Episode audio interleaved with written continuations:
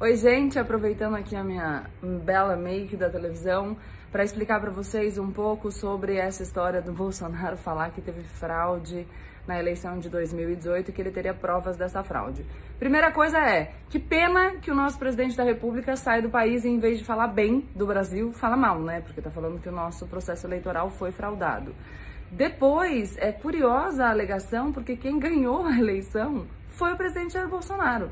Então, o que, que aconteceu? Fraudaram o primeiro turno e aí a pessoa que ia fraudar a eleição inteira caiu em si e falou: não, vamos deixar o destino seguir seu curso?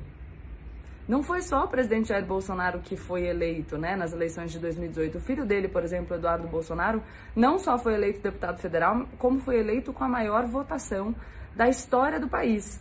Então, essa alegação de fraude é absolutamente irresponsável. E se o interesse do presidente Jair Bolsonaro fosse, de fato, aprimorar o nosso sistema democrático, ele deveria, em vez de ter feito uma fala lá em Miami, ter entregado essas provas para as autoridades para a gente avaliar se, de fato, teve algum problema na eleição. E aí, se teve problema, a gente precisa anular as eleições, não é isso? E fazer outras porque a gente não pode continuar é, sendo governado por pessoas que estão lá só em virtude de uma fraude que aconteceu. Mas aí vão me dizer, não, Gabriela, teve fraude. Ai, cabelo. Mas foi só no primeiro turno, porque o Jair Bolsonaro teria ganhado de qualquer jeito. Aí eu acho bem peculiar essa alegação de fraude mais uma vez. Quer dizer, eu questiono a integridade do sistema democrático, mas não questiono a ponto de questionar a minha legitimidade. O sistema foi fraudado, mas seria eu mesmo, então vamos ficar assim.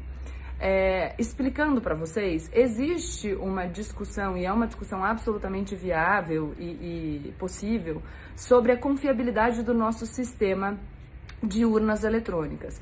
E aí algumas pessoas estão dizendo, ah, era esse o interesse do presidente Jair Bolsonaro quando ele fez a fala em Miami. Bom, se fosse esse o interesse, não precisava ter falado de fraude.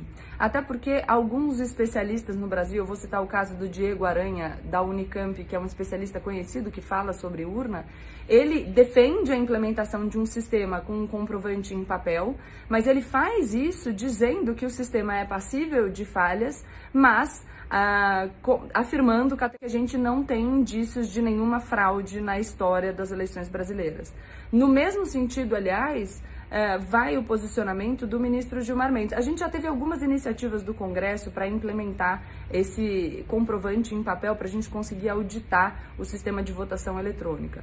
É, os, essas tentativas do Congresso foram barradas no Supremo Tribunal Federal, que tem como preocupação não violar o sigilo de votação. Então, basicamente, o que se diz no Supremo é: a gente pode ter uma forma de comprovar o voto eletrônico com papel? Pode, desde que isso não apresente um risco de violação do sigilo das votações. E aí, mesmo em 2014, o ministro Gilmar Mendes já sinaliza no sentido de que se a população tem alguma desconfiança em relação ao nosso processo democrático, a gente deveria permitir é, que a população se sentisse segura. Então, a gente precisa achar um jeito de implementar um sistema que tenha essa comprovação em papel, mas que não viole o sigilo das votações. É esse, aliás, o posicionamento dele é, em relação à mini-reforma de 2015, na ação direta de inconstitucionalidade 8589? Acho que sim.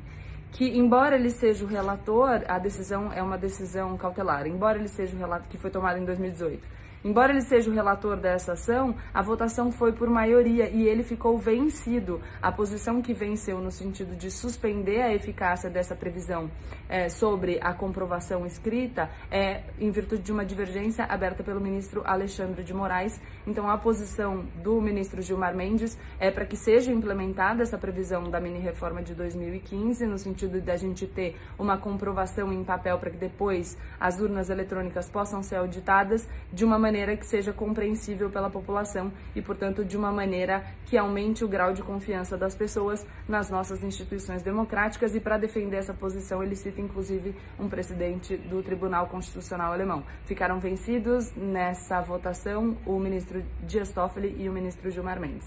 Então é isso para vocês entenderem. Pode discutir a questão das urnas?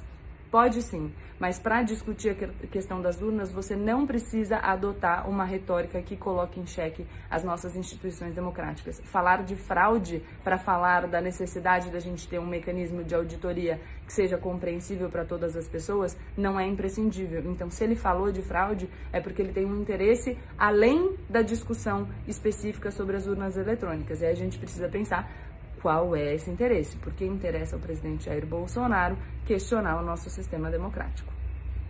Beijo.